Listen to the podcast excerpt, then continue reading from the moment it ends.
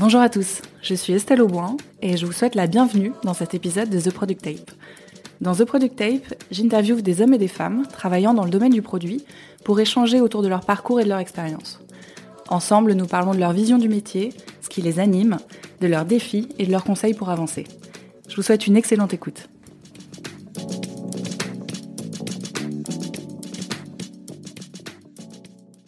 Salut Valentin, merci beaucoup d'avoir accepté de participer à cet épisode.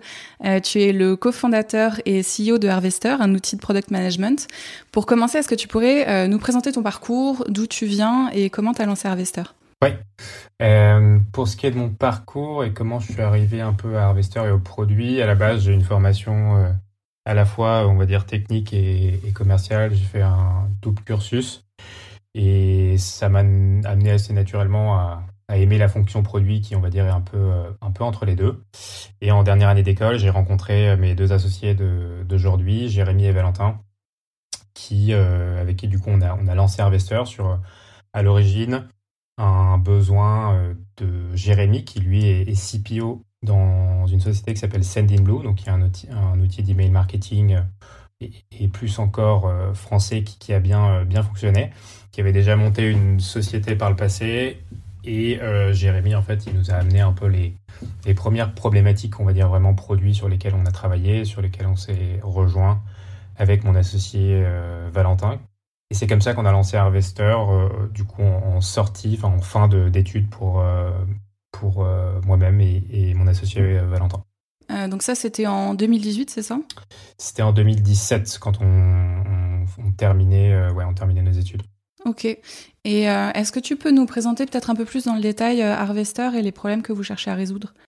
Oui, euh, donc tu, parles effectivement de product management. Nous, on est concentré euh, pour le moment sur la, la phrase qu'on peut appeler la phase de product discovery, c'est-à-dire qu'on fournit en fait aux product managers des outils pour les aider à être plus efficaces et plus pertinents dans l'identification, la priorisation et la résolution des problèmes que rencontrent euh, leurs utilisateurs, leurs clients, avec une, grosse, euh, un gros use case, on va dire, qui est un gros cas d'usage, qui est la gestion des, des, feedbacks utilisateurs et euh, la priorisation de, ces retours au service de, la construction de la roadmap.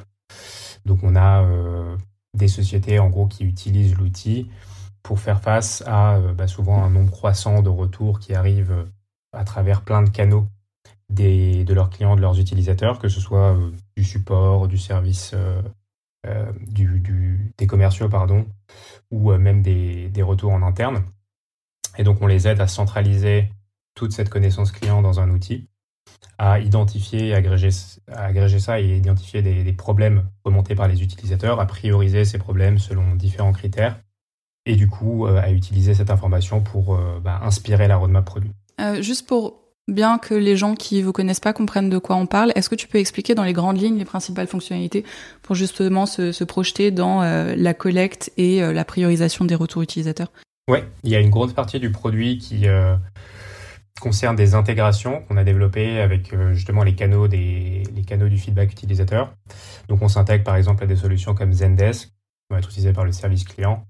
On s'intègre à des CRM comme Salesforce pour permettre de faire remonter les feedbacks qui arrivent en fait dans ces outils et euh, auprès des équipes du coup euh, métiers, les faire remonter vers l'équipe produit qui peut ensuite utiliser ces feedbacks, les catégoriser, les organiser et à partir de ça identifier par exemple euh, les problèmes les plus remontés par les utilisateurs dans un contexte B2B, identifier les principales fonctionnalités demandées par, des clients B2B. Et ensuite, on, passe dans une, interface en fait de priorisation de ces, euh, de ces idées de fonctionnalités où le product manager va pouvoir jouer avec euh, une, euh, une, interface qui lui permet de classer justement des problèmes sur lesquels il travaille selon différents critères, d'avoir accès directement quand je commence à travailler sur, sur une problématique à tous les feedbacks que j'ai reçus de mes utilisateurs sur la, la, fonctionnalité en question, avoir accès aussi à la liste de, des clients et des utilisateurs intéressés par la fonctionnalité, ce qui du coup dans, dans la perspective discovery m'aide à bah, contacter les bonnes personnes pour creuser le problème, pour avancer dans la priorisation, dans la compréhension, aussi après dans, dans l'évolution euh, vers une solution. Et donc tu me disais, Harvester, ça a été créé en 2017. Euh, Aujourd'hui, vous en êtes où? Vous êtes euh, combien en interne? Vous avez combien de clients? Alors ça a été créé en 2018, pour être exact. En fait, on, le, disons que la rencontre s'est faite en 2017, mais on terminait encore nos, études à l'époque et la, boîte a été lancée il y a deux ans. Et là aujourd'hui, on est une petite équipe, on est cinq personnes basées à Paris. Aujourd'hui, plus en remote et une partie de l'équipe de base est à Paris et, le reste en, remote. Et euh, donc on a, on a pendant ces deux ans développé la, première version. Enfin, on a, on a d'abord commencé par une, phase de, bêta et puis une, première version qu'on a lancée euh, seulement l'année dernière, après une, phase justement de, de bêta. Et euh, donc ça, c'était l'an passé, euh, lancement de la V1, lancement aussi du produit, euh, du produit, on va dire, relativement fini. Et on a été à l'époque hunté sur une plateforme qui s'appelle Product Hunt, qui regroupe un peu des solutions, des produits digitaux comme la nôtre, où on a eu un bon feedback à l'époque de la communauté. On avait réussi à terminer produit du jour sans, euh, sans trop de préparation et on, s'est dit que c'était le bon moment du coup pour lancer ce qu'on a fait l'année dernière.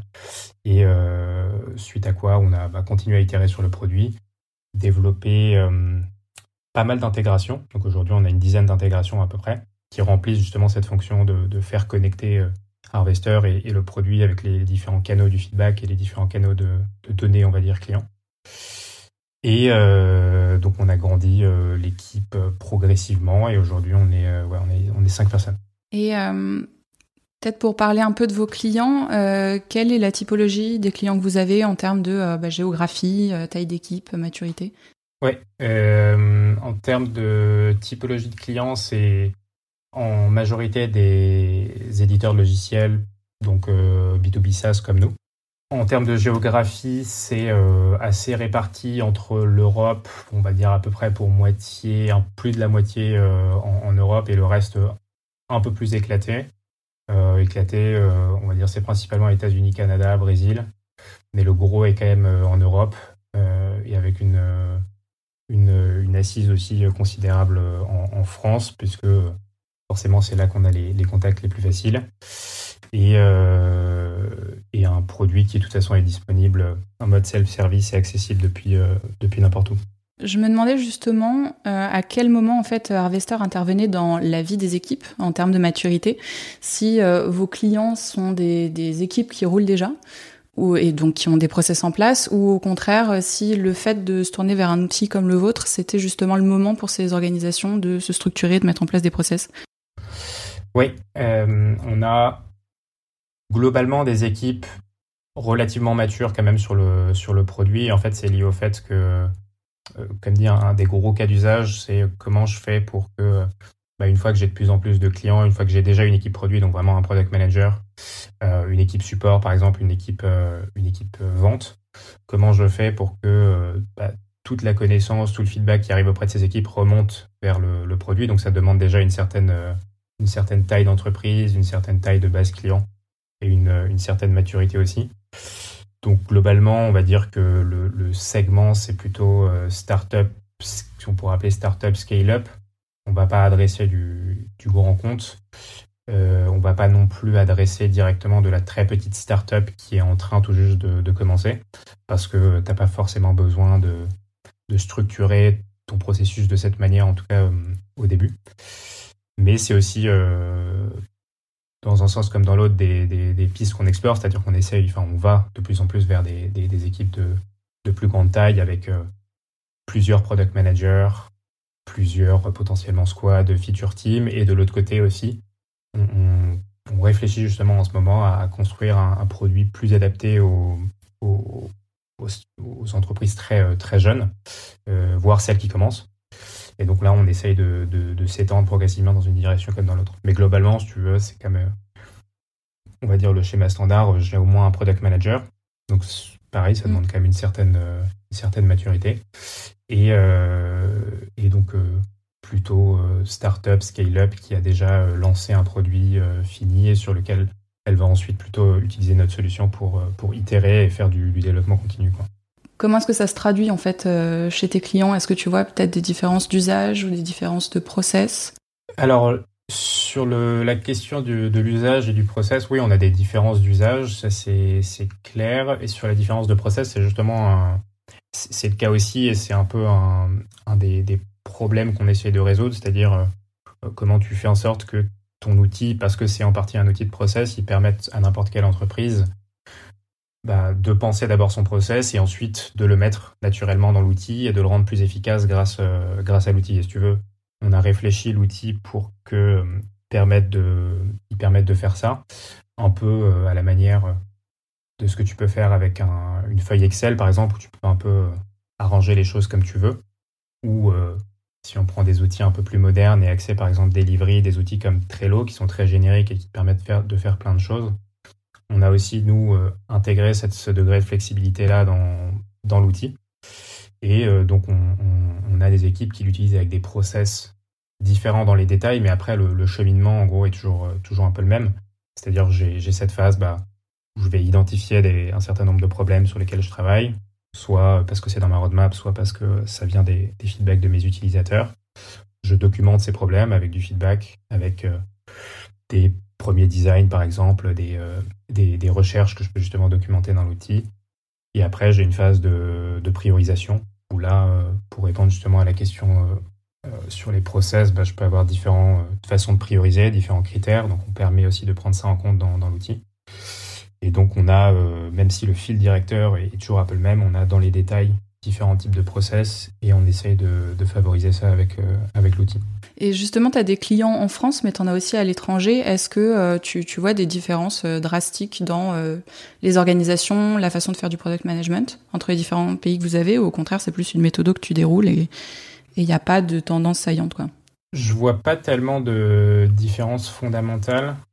Là où je dirais on voit plus une différence, c'est sur, sur le, plutôt sur la partie commerciale et, et marketing, où forcément on se confronte à une culture euh, qui peut être différente, si c'est par exemple euh, les États-Unis euh, par rapport à la France. après, dans, les méthodologies produits, globalement, c'est toujours un peu le, même schéma qu'on revoit souvent. Ce qui est aussi peut-être un, sujet, parce qu'il y a, je pense, relativement peu d'innovation justement sur, sur les process en, en produit et que on a tendance à revoir un peu le même schéma de façon systématique. Et c'est lié au fait que la, fonction produit et le rôle du produit aussi, je pense, est en train de est toujours en train d'évoluer et relativement jeune par rapport, euh, par rapport à d'autres fonctions. Donc sur le, schéma global, on voit relativement euh, peu d'innovation. Et après, c'est plus, euh, c'est plus dans les détails que les gens vont ajuster. Mais si tu veux, et d'ailleurs, c'est intéressant parce que quand on parle avec des, enfin, donc on rencontre souvent des, des product managers pour la première fois, on, se renseigne forcément sur comment, euh, comment ils structurent leur process produit. Et en fait, on entend toujours un peu la même chose.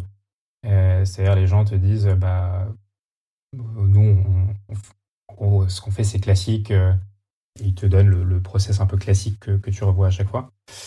Et je trouve que ouais, ça montre que tout le monde suit un peu le même schéma sans forcément, sans forcément beaucoup innover dans les, dans les process, ce qui est aussi sans doute dommage. Non, mais c'est intéressant. Au contraire, je m'attendais à ce qu'il y ait des différences un peu drastiques, j'en sais rien, en termes de géographie. Ou... Euh, mais peut-être pour aller un peu euh, plus loin dans ce sujet, en fait, moi, quand j'ai, je discute avec des personnes qui travaillent dans ce domaine, bah forcément, il y a des problématiques communes, notamment d'organisation. Mais euh, j'ai quand même l'impression que les problèmes vraiment que tu vas rencontrer sont euh, très liés à euh, des problèmes structurels, tu vois, de type comment est-ce que j'ai organisé mon pôle produit, quelles sont les casquettes ou pas que mes product managers portent, que ce soit les process internes, la culture d'entreprise. Et j'ai un peu cette impression qu'il y a autant de, faire, autant de façons de faire du, du produit que ce qu'il peut y avoir d'organisation, et c'est vraiment un ressenti personnel. Du coup, je voulais savoir si c'était quelque chose que tu constatais toi aussi auprès de cette client, justement, cette, euh, cette diversité des problématiques qui sont rencontrées, ou est-ce qu'au contraire, tu arrivais à euh, identifier des, euh, des tendances de fond dans les problèmes que les gens rencontrent? J'ai un peu cette impression que c'est ce que tu me disais finalement, c'est que tout le monde fait un peu du produit de la même façon dans les organisations, quoi.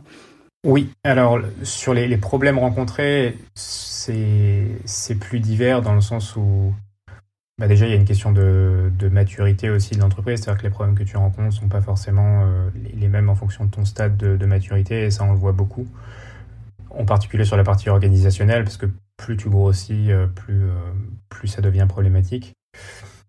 typiquement, je sais pas, le sujet des feature teams, nous, chez Investor, c'est pas, pas quelque chose, c'est pas une chose à laquelle on est, on est confronté. Après, il y a en gros les, mêmes catégories de problèmes. Donc si on exclut les problèmes organisationnels qui, reviennent régulièrement, il y a un sujet qui, bah, qui est justement le, sujet sur lequel nous, on a commencé à travailler principalement, qui est euh, la, partie, on va dire, discovery et, contact et proximité avec le client. On voit euh, qu'en fait, on nous dit, voilà, le rôle du product manager, c'est euh, un des rôles, c'est justement de représenter le, client, la voix du client dans la boîte, de beaucoup parler avec ses clients. Et ce qu'on voit, c'est que c'est quelque chose que les product managers ont relativement peu de temps de faire, alors qu'il y a une vraie appétence pour, pour faire ça parce qu'il y a plein d'autres choses à gérer, notamment des sujets organisationnels, euh, beaucoup de réunions, etc. Et qu'en fait, euh, parler euh, avec des clients, c'est pas forcément évident quand tu n'as pas le, contact direct. Tu peux avoir entre le produit et les clients un certain nombre de proxys. Donc ça, c'est un sujet et c'est comment je prends le temps, j'arrive à prendre le temps pour, pour parler aux clients, comprendre leurs besoins et aussi du coup bah, comprendre tous ces feedbacks qui remontent déjà, déjà vers le produit et faire en sorte que ce soit pas perdu au support ou, ou dans la tête, dans la tête de tel ou tel collaborateur ou dans tel ou tel outil. Après, euh, il y a un autre sujet qui est le sujet de la, forcément de la priorisation. Euh, pareil, qui, est aussi lié à ce qu'on fait. C'est euh, bah, face à toutes les opportunités qui se présentent à moi, qu'est-ce que, qu'est-ce que je fais, à quel moment et, pourquoi. Et donc là, c'est un sujet assez méthodologique qui est bah, quelle méthode je vais mettre en place, quelle, potentiellement quels outils, mais surtout quelles méthodes, quels critères je vais mettre en place pour prendre des décisions et faire en sorte que bah, à la fois mon équipe directe, produit et surtout le reste de l'entreprise euh, soit, soit aligné sur les, les, priorités et les décisions que je prends. Après, on rencontre des problèmes liés à la communication. Donc, euh, une fois que. Ça, c'est, on peut mettre ça, euh, on peut mettre la roadmap à l'intérieur. La roadmap, c'est un gros sujet. Et, pour le coup, je pense que là où il y a de la diversité, c'est peut-être plus sur justement l'approche qu'on peut avoir à la roadmap. On voit certaines, et je pense que c'est de plus en plus le cas, et, on a eu un bel exemple, euh, enfin un bel exemple, je ne sais pas si c'est un bel exemple, mais un exemple assez marquant avec la, période qu'on vient de traverser, c'est qu'est-ce qu'une roadmap finalement, à quoi ça sert Est-ce que ça fait sens de, de, se projeter à 3 6 mois Si oui, selon quels critères? Donc ça, c'est un sujet qui est, qui est, euh, qui est assez fréquent. Et, c'est toute la discussion aussi qu'il peut y avoir autour des, OKR, qui peuvent être un outil justement pour, euh, pour construire, prioriser cette roadmap. Et après, oui, tu as les sujets organisationnels. Euh, et donc les problèmes rencontrés sont assez différents, effectivement, en tout cas nous, selon les, les, personnes avec qui on discute, et selon la, la, la maturité, l'industrie, est-ce que je suis en B2B, en B2C. Ce que je trouve intéressant en fait dans le fait de construire ben, un produit entre guillemets pour les gens qui font du produit, c'est que tu as un peu la cible parfaite parce que les problématiques de tes clients globalement ça va aussi être les tiennes. Euh, je me demandais en revanche si c'était toujours un avantage ou si parfois euh, ça pouvait induire des biais dans euh, la compréhension que tu vas avoir de tes utilisateurs ou la façon de faire remonter les problèmes. beaucoup d'avantages quand même, et notamment bah, rien que sur la partie typiquement feedback et, discovery on, est face à des personnes qui, bah, du coup, euh, savent faire des retours, savent déjà à quel point c'est important et, peut-être prennent plus le temps de, faire des retours pertinents et constructifs que euh, d'autres types de, populations, on va dire. Donc ça, c'est un gros avantage parce que quand tu fais un produit, je pense que c'est euh, quand même des gros problèmes que tu peux rencontrer. Et avoir cette qualité d'information facilement accessible, des gens qui, du coup, sont, volontaires aussi pour participer à ce que tu es en train de construire. Euh, nous, on trouve que c'est un, gros, gros avantage. Après, là où il peut y avoir des inconvénients, c'est ouais, sur le fait que bah, nous, on est, on est évidemment utilisateur de notre produit depuis le début. Donc, on, le voit avec un certain prisme. Et on peut être tenté parfois de, de vouloir faire des choses qui euh, te paraissent pertinentes ou qui sont une priorité pour toi, mais qui ne le sont pas forcément pour euh, ta cible en général. Donc là, oui, ça peut être un peu euh, parfois dangereux et, frustrant, mais globalement, on arrive, on arrive plutôt bien à faire la, part des choses, je pense. Et c'est plus d'avantages qu'autre chose, rien que pour cette partie, justement, participation, feedback et, une vraie contribution que, que nous apportent bah, nos utilisateurs. Et je pense qu'il n'est pas, pas du tout le cas dans la plupart des, pour la plupart des produits. En termes de concurrence, bah, il existe des solutions euh, de, product management sur le marché. Euh, Harvester en fait partie, mais il n'y a pas encore euh, de grands leaders euh, comme il pourrait y avoir un, un Jira ou un Salesforce. pourquoi est-ce que c'est si dur selon toi de faire un outil à destination des product managers? Alors, je pense pas que le fait que ce soit dur soit forcément une explication au fait qu'il n'y ait pas de leader aujourd'hui. je pense que c'est quand même un métier, enfin une fonction qui est relativement jeune, si tu compares par exemple à la fonction euh, commerciale. Donc le, le leader du, du, Oui, oui, ou même au dev euh, avec Jira. Oui, ouais, tout à fait. Et, euh, et, donc si tu compares à, à ces, ce type d'outils-là par exemple, bah, Salesforce ou, ou, Jira qui sont là depuis très longtemps ont, bien eu le temps de à la fois bah, devenir leader et en même temps de, faire bouger ce, marché dans, leur direction aussi. Là où la fonction produit et, tous les rôles qu'il y a autour de la fonction produit sont, euh, plus, récents. Donc je pense que c'est une question de, temporalité aussi. Après, euh, il y a justement les outils comme Jira, Trello et autres qui font une partie en fait de, de ce que de ce qu'est le rôle du product manager, mais qui se sont concentrés justement sur toute la partie delivery. Donc euh, comment j'organise les choses une fois que, que je sais ce que je vais faire. Alors que le rôle du produit, enfin, je pense que la, la, tâche un peu noble et difficile et intéressante, c'est plutôt justement la partie discovery, c'est-à-dire qu'est-ce que je vais faire, pourquoi, dans, dans, dans quel ordre. Et donc là, euh, là où nous aussi on se positionne, c'est par rapport euh, au manque qu'il peut y avoir dans les outils de, de delivery pour mieux faire la partie d'avant, tout en étant euh, bien connecté dans, toute la chaîne. Et donc je pense que si pour l'instant il n'y a, pas d'outils euh, on va dire, vraiment leader et, utilisé de façon massive, c'est parce que c'est un, marché qui est encore en train de, grandir, qui a, sur lequel il y a plein de choses à faire. Et d'ailleurs, c'est vrai pour les outils comme le nôtre, mais c'est vrai pour les, outils de design, les outils d'analytics et, autres. Et, il y a justement de plus en plus de solutions qui viennent adresser les besoins des équipes, des équipes produits. Et, et je pense qu'on verra dans quelques années, justement, euh, de façon plus claire des, leaders émergés. Ouais, justement, c'est quoi ta vision produit pour Harvester et comment est-ce que tu vois le développement euh, de votre outil? Bah, Nous, on a, choisi de, se concentrer justement sur euh, cette partie qui était aujourd'hui mal, mal prise en compte par ce qui existait déjà, donc euh, Discovery versus Delivery. Et donc pour l'instant, notre, euh, là, où on se concentre, c'est vraiment ça, et, c'est là qu'on essaye d'apporter euh, justement de la différenciation par rapport à des outils qui vont peut-être plus s'occuper de, de roadmap, par exemple, notamment. Euh, et en fait, on se dit que bah, il faut trouver le créneau qui est le bon entre une galaxie d'outils qui existent déjà et qui sont déjà utilisés aussi par, des, par les équipes produits et par les, product managers et donc, euh, nous, on a choisi de prendre l'angle aujourd'hui de la discovery. Et après, euh, comme dans n'importe quelle solution et dans n'importe quelle industrie, bah, tu réfléchis à où est-ce que je vais m'étendre et de quel côté je vais m'étendre. Pour l'instant, je ne saurais pas te dire avec précision où est-ce qu'on va s'étendre, mais en tout cas, sur le court moyen terme, ce qui nous intéresse, nous, c'est vraiment la, la partie discovery, et parce que c'est là qu'on pense qu'il y a un gros coup à jouer, parce que justement, il y a, y a un manque.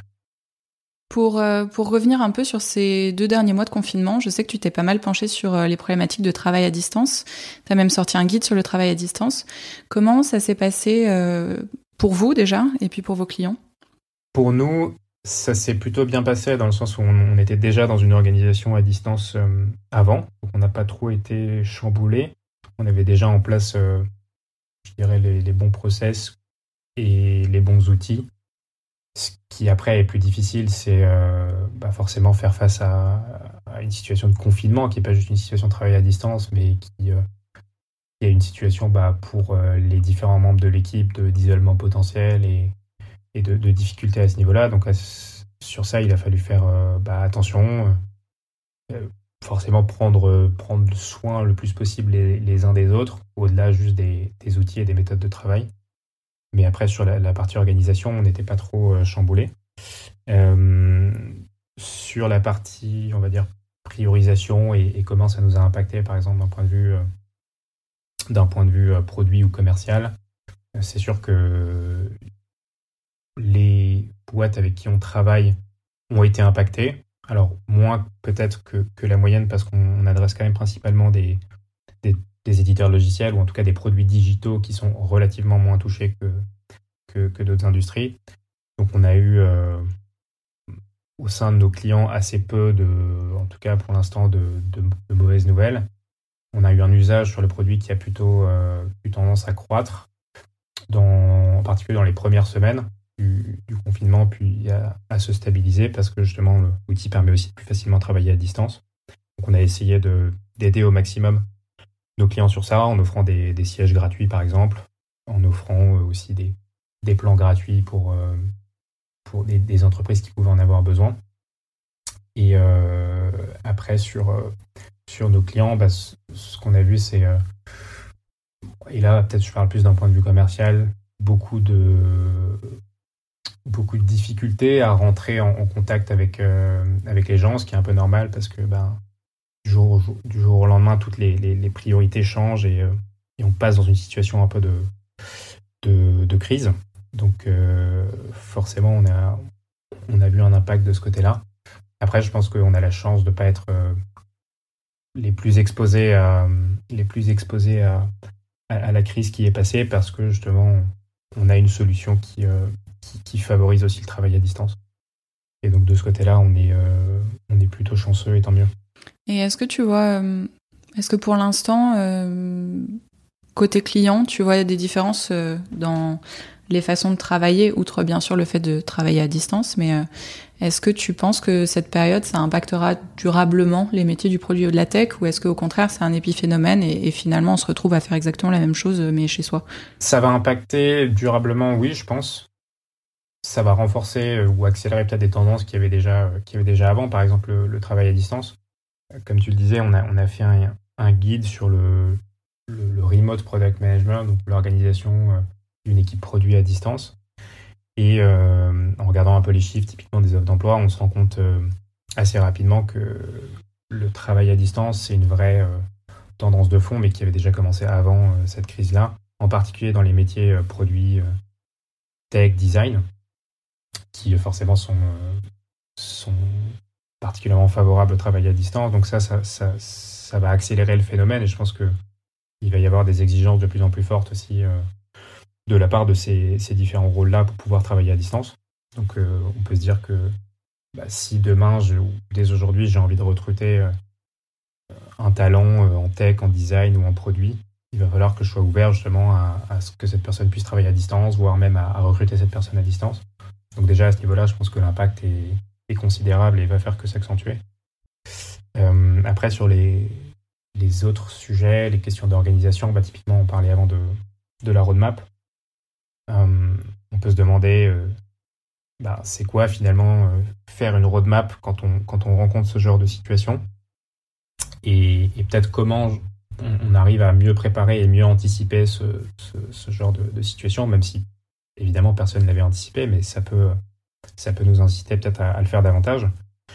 Euh, et ça, ça se pense d'un point de vue produit aussi. Euh, euh, on prend par exemple Airbnb qui a été très fortement touché par la crise, qui a, qui a quand même dû se séparer de beaucoup de personnes de façon assez brutale. Bah, j'étais sur leur site récemment et je voyais qu'ils avaient essayé de lancer justement un produit autour d'une expérience de rencontre plus digitalisée. Donc ça veut dire que bah, ils essayent de s'adapter et je pense que ça va être une tendance de fond, et ça doit être une tendance dans le produit de façon générale, de comment on peut essayer justement de, de penser euh, des choses auxquelles on ne pensait pas forcément avant, d'en tenir compte dans, euh, dans sa roadmap, dans sa priorisation, ou au moins d'avoir un plan B quelque part. Parce que sinon, la conséquence, c'est que bah, du jour au lendemain, on peut, on peut être impacté de façon, euh, de façon très, très brutale. Après, sur les, sur les, organisations de travail, bah, le, remote, au-delà du fait que ça, devient une, exigence plus forte, ça veut aussi dire être meilleur, je pense, dans, les, dans, la façon dont on, travaille ensemble et, en fait dans le produit, et c'est un peu ce qu'on disait dans notre, dans notre guide, il y a des aspects qui sont très important de base, c'est-à-dire la communication, la collaboration, à la fois à l'intérieur de l'équipe produit, mais avec les, autres parties prenantes et les autres départements de l'entreprise. Et ces deux sujets, donc collaboration et communication, bah, ils deviennent d'autant plus importants quand on travaille à distance. Et donc ça a été aussi un peu un test, je pense, intéressant ce, cette, situation pour voir, en tout cas d'un point de vue de l'organisation des équipes produits, est-ce que bah, j'avais des process euh, bien robustes en termes de, collaboration et de communication et est-ce que finalement, euh, avec cette situation-là, j'ai vu que j'ai été plutôt impacté négativement, est-ce que c'était plutôt neutre? Et donc ça peut, euh, ça peut inciter les gens à se dire aussi, bah, on, profite de ça pour peut-être remettre à plat la façon dont on travaille ensemble pour, euh, pour être meilleur sur des, des, sujets sur lesquels le produit de toute façon doit être bon, c'est-à-dire la collaboration la communication. Euh, bah, ça, va, ça va certainement aller dans le même sens, mais euh, euh, j'avais une question sur, euh, sur la structuration du product management en France, le fait que euh, cette structuration s'accélère depuis quelques années, que ce soit du côté des grosses structures qui vont développer une culture produit, mais aussi du côté des startups qui elles-mêmes de base ont, une culture produit assez forte. tu vois, je lisais dernièrement un article de Louis Copé qui est, qui est investisseur chez Point9 et euh, qui soulignait l'importance de structurer dès le départ un pôle produit en embauchant euh, des personnes qui étaient expérimentées vraiment au plus tôt de la startup et euh, qui voyaient en fait un, un vrai facteur de succès. Et c'était quelque chose moi que personnellement j'entendais pas il y a encore un ou deux ans de à ce point l'intégrer tôt, tu vois. Je me demandais comment toi t'envisageais la poursuite de ces structurations en France. alors sur ça, bah, je, je, suis tout à fait d'accord avec l'importance d'avoir très rapidement quelqu'un qui va prendre en charge euh, le rôle produit dans, les jeunes euh, entreprises. Et euh, ça arrive aujourd'hui beaucoup plus tard en France, de façon générale, je pense en Europe par rapport aux États-Unis typiquement.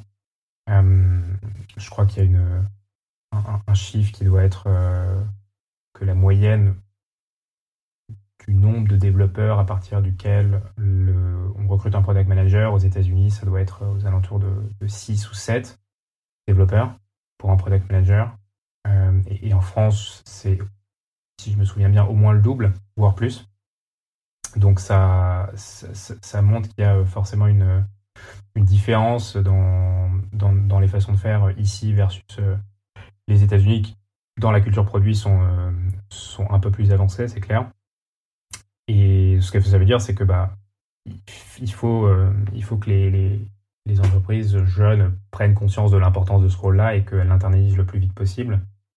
Parce que euh, on peut se dire que bah, recruter un, un commercial, finalement, est-ce que c'est plus important Est-ce que je dois le faire avant ou après recruter un product manager?